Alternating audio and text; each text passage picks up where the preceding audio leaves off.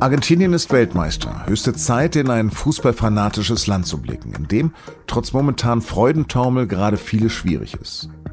Und das tun wir mit dem Südamerika-Korrespondenten der SZ, Christoph Gurk. Sie hören auf den Punkt, den Nachrichtenpodcast der Süddeutschen Zeitung. Am Mikro ist Lars Langenau. Herzlich willkommen. Werbung. Hi, ich bin Patrick Bauer, Reporter beim Magazin der Süddeutschen Zeitung. Und gemeinsam mit meiner Kollegin Eva Hoffmann habe ich an einer unglaublichen Geschichte recherchiert. Tom und Jana denken, sie ziehen mit ihrem kleinen Kind zu einer liebevollen Gemeinschaft. Aber sie landen in einer Gruppe, in der Menschen manipuliert und psychisch und physisch fertig gemacht werden. Wie schafft es die Familie da wieder raus? Im Schattenkloster. Chronik einer Gehirnwäsche ist ein SZ Plus Podcast in Zusammenarbeit mit Audible. Jetzt auf sz.de slash Schattenkloster. Gerade scheint die Welt blau-weiß zu sein, sicher nicht beim Verlierer Frankreich, aber in Argentinien, wie hier in Buenos Aires, wo seit Sonntag durchgefeiert wird und der Kollege von der ARD in der Masse Stehvermögen beweisen musste. Und deswegen, ja, ist Ausnahmezustand in Buenos Aires. Keiner weiß, wie er morgen hier aufwacht.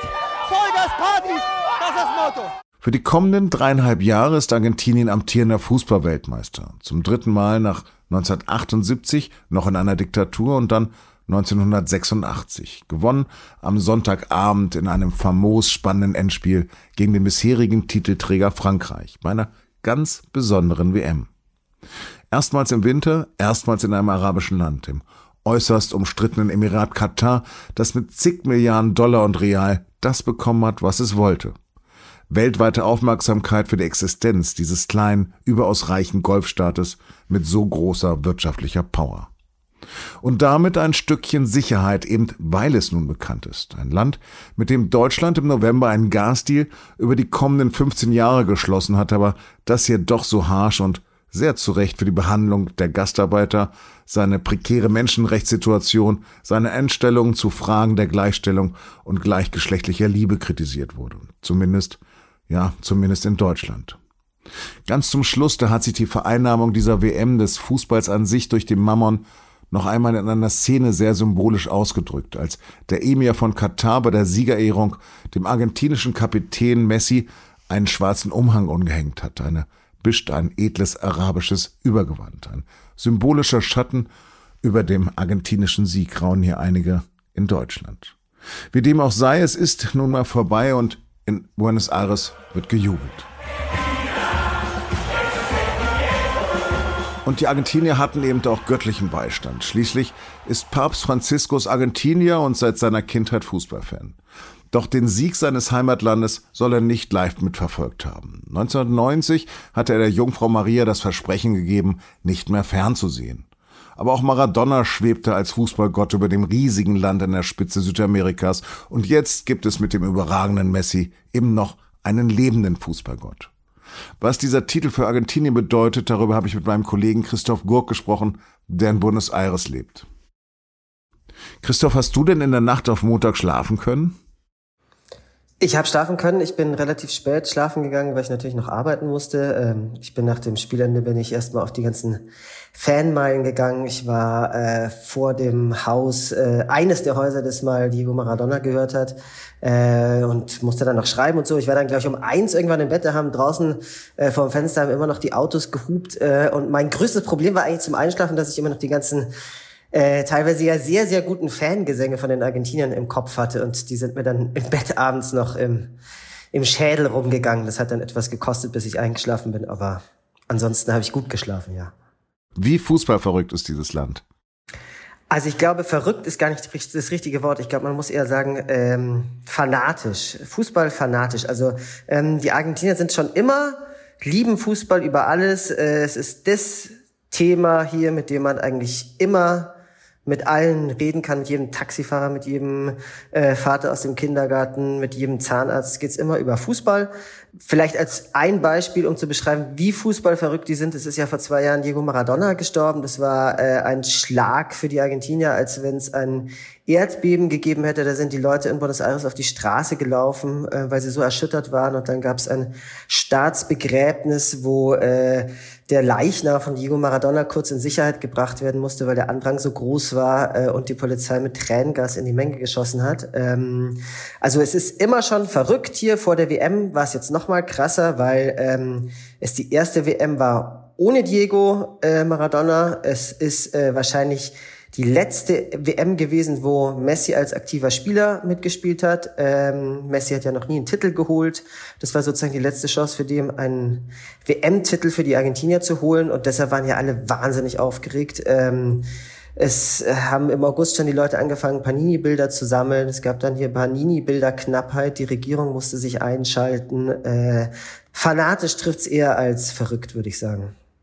Und jetzt hat sich Messi seinen Platz im Himmel an der Seite von Maradona verdient? Also ich glaube, Maradona hat insofern ein bisschen leichter, weil er schon tot ist. Ähm, das äh, hilft, glaube ich, immer bei der Legenden- und Heiligenbildung. Messi lebt ja zum Glück noch, äh, ist erst 35 Jahre alt. Äh, äh, man muss vielleicht dazu sagen, dass äh, Maradona ist hier vor allem für die etwas älteren, in Anführungsstrichen, also äh, Leute, die so alt sind wie ich ungefähr, so äh, 40, 30, 40, 50, 60 aufwärts, die also sich noch erinnern können, wie das war, wo Maradona selber gespielt hat. Für die Jungen ist Messi eigentlich das große Idol. Also ich habe äh, zwei Töchter, die gehen in Schule und Kindergarten. Ähm, da haben alle, alle, alle, alle Kinder haben ein Messi-Trikot. Ähm, egal, wo man hingeht, in welchem Park hier in Buenos Aires. Es gibt immer Kinder, die in Messi-Trikots Fußball spielen. Also es ist eigentlich der Klassiker schlechthin. Und ich glaube, für die wird Messi zum großen Idol werden, zum Heiligen auf jeden Fall. Wie haben denn die Argentinier diese komische WM da im bösen Katar überhaupt gesehen? Entspannt würde ich sagen. Also hier in Argentinien ist es man das schon auch gewohnt, dass zweifelhafte Staaten äh, eine WM austragen dürfen, weil 1978 äh, war Argentinien selbst eines dieser Länder, die unter zweifelhaften Umständen diese WM ausgetragen haben. Da herrschte nämlich eine Militärdiktatur, unter der 30.000 Leute verschwunden sind und während da äh, Opfer dieser Militärdiktatur in äh, Folterkellern gefoltert wurden, äh, hatten die ganzen Nationalmannschaften schön ihre Spiele gespielt. Das heißt, man hat das so ein bisschen hingenommen als etwas, was eben so ist. Es gab schon Leute, die gesagt haben, ist doch vielleicht nicht richtig und äh, da werden Leute ausgebeutet.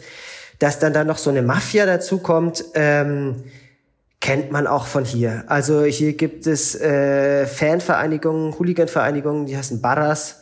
Ähm, die sind höchst mafiös. Ähm, dass da die FIFA äh, oder irgendwelche Leute auch mitziehen, das fanden die hier, glaube ich, eher normal, als dass man sich drüber gewundert hätte. Und wird dieser Titel denn jetzt so einen Booster für dieses Land haben? Und mit was für Problemen hat das überhaupt zu kämpfen, Argentinien? Also Argentinien hat eine ganz große Vielzahl von Problemen leider. Ähm, das Land steckt eigentlich schon seit Jahrzehnten in der Wirtschaftskrise. 2001 gab es einen Riesencrash, dann hat man sich wieder so ein bisschen erholt. Ähm, jetzt geht's gerade wieder seit ein paar Jahren nach unten. Ähm, die Pandemie, die hat hier ganz schön reingehauen. Ähm, die Inflation, die ist derzeit bei 90 Prozent. Ähm, das heißt, eigentlich jede Woche wird alles immer teurer. Es gibt ganz viele Leute, die können sich nicht mehr, mehr das Essen leisten. Ähm, und dazu kommt auch eine politische Krise. Ähm, Argentinien wird regiert von einer Linksregierung. Das ist Alberto Fernandes und seine Vizepräsidentin ist Christina Kirchner. Äh, dazu muss man wissen, Christina Kirchner war schon einmal Präsidentin, genauso wie ihr Mann. Und ähm, hier geht es aber nicht so um Argumente, sondern es geht eigentlich eher immer darum, welches politische Team man ist. Also wenn man Team Christina ist, dann ist man für Christina äh, bis zum bitteren Ende. Und äh, das führt dann dazu, dass äh, es gab hier vor paar Monaten einen Mordanschlag gegen Christina Kirchner, der äh, nicht funktioniert hat. Äh, ist ein junger Mann mit einer Pistole auf sie zugelaufen und hat mehrmals abgedrückt und äh, es hat sich keine Kugel gelöst. Äh, und da gab es ja auch riesengroße Demonstrationen zur Unterstützung von Christina Kirchner und so. Ähm, es gibt aber eben genauso viele Leute, die ganz strikt gegen sie sind, äh, die sie hassen, äh, die eigentlich den Tod gewünscht hätten. Also schwierige Lage. Und dass jetzt da dieses Land den Titel geholt hat, das ist, glaube ich, ein, ein Riesenglücksgriff. Ähm, weil es, glaube ich, so ein bisschen dieses Land vereinen könnte auf der einen Seite äh, und weil es vielleicht auch so ein bisschen ja neuen Schwung gibt fürs neue Jahr. Ich glaube, den könnte man hier ganz gut brauchen. In Brasilien hat der rechtsradikale Ex-Präsident Bolsonaro das Nationaltrikot für seine letztlich knapp gescheiterte Wahlkampagne gekapert. Inwieweit könnte denn dieser WM-Sieg da auch in Argentinien instrumentalisiert werden? Also ich denke auf jeden Fall, dass Alberto Fernandes die Nationalelf, die heute Abend irgendwann in, am Flughafen in Ezeiza, also am internationalen Flughafen in Buenos Aires ankommen wird, dass er die in Empfang nimmt oder dass die zumindest heute Abend oder morgen, je nachdem wann sie dann ankommen, die Copa, also den Pokal äh, der Menge präsentieren werden vom Präsidentenpalast hier in Buenos Aires aus. Äh, ich denke, er wird sich da dazustellen, ähm, aber sehr viel mehr wird auch nicht passieren. Ich ähm, also in Brasilien war es ja so, dass die ganzen Rechten auch das Trikot gekapert hatten, dass auf einmal auf Demos äh, die Leute ein Brasilien-Trikot anhatten. Das passiert hier nur im relativ geringen Rahmen. Das haben, wurde mal versucht hier, ähm, hat dann auch nicht so wirklich funktioniert. Ähm, ich glaube, Fußball ist so ein Ding in Argentinien, das steht über allem, würde ich sagen. Da kann man, glaube ich, mit Politik gar nicht wirklich kommen. In Deutschland ist ein großes Thema gerade, dass sich Messi bei der Siegerehrung ein arabisches Gewand hat umlegen lassen. Ist das ein Thema bei dir auch? Also, ich haben sich alle hier gewundert drüber. Es war dann aber auch allen ziemlich egal danach. Also ich glaube, das Wichtige war, dass Messi den Pokal in der Hand hatte. Was er da anhatte, war den Leuten dann so ein bisschen Wurst, glaube ich. Christoph, ich beneide dich gerade. War ja schön. Vielen Dank. Mindestens 30 Prozent der Land- und der Meeresfläche der Erde sollen bis 2030 unter wirksamem Schutz stehen. Darauf haben sich fast 200 Staaten am Montag bei der UN-Weltnaturkonferenz in Montreal geeinigt. Zudem verpflichten sich die Industriestaaten in dem globalen Rahmenabkommen für Biodiversität den ärmeren Ländern des globalen Südens bis zu 30 Milliarden US-Dollar pro Jahr für die Finanzierung des Naturschutzes zu zahlen. Doch der Naturschutzbund NAMU vermisst messbare Ziele und kritisiert, die Welt rast in der Natur- und Klimakrise auf einen Abgrund zu, doch statt entschieden zu bremsen, geht sie lediglich etwas vom Gas. 350 Schützenpanzer Puma der Rüstungsunternehmen Kraus-Maffei und Rheinmetall sollen seinen Vorgänger, den Schützenpanzer Marder, ersetzen. Sollten. Denn mindestens 18 Puma sind bei einer Übung der Bundeswehr komplett ausgefallen. Die Rede ist von abgenutzten Zahnkränzen bis zu Problemen mit der Elektronik. Das hat der Spiegel am Wochenende berichtet.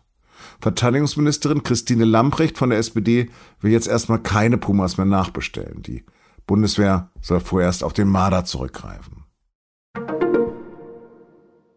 Das ging jetzt fix. Sonntagabend hatte Elon Musk unter den Twitter-Nutzern eine Umfrage gestartet, ob er als Chef der Plattform zurücktreten soll. Und er hat gesagt, dass er sich an das Ergebnis halten will. Montagmittag war klar, 57 Prozent von denen, die abgestimmt haben, sind dafür, dass Musk abtritt. Und nur 42,5 dagegen. Mehr als 17,5 Millionen Accounts haben mitgemacht. Insgesamt hat Musk über 122 Millionen Follower. Bislang hat Musk keine Angaben dazu gemacht, wann er tatsächlich als Twitter-Chef abtreten wird. Auf die Frage eines Twitter-Nutzers hat er geantwortet, es gibt keinen Nachfolger. Immerhin, der Wert der Tesla-Aktie ist wieder gestiegen. Ich könnte Ihnen wirklich noch nicht einmal vernünftig das Abseits erklären. Ernsthaft.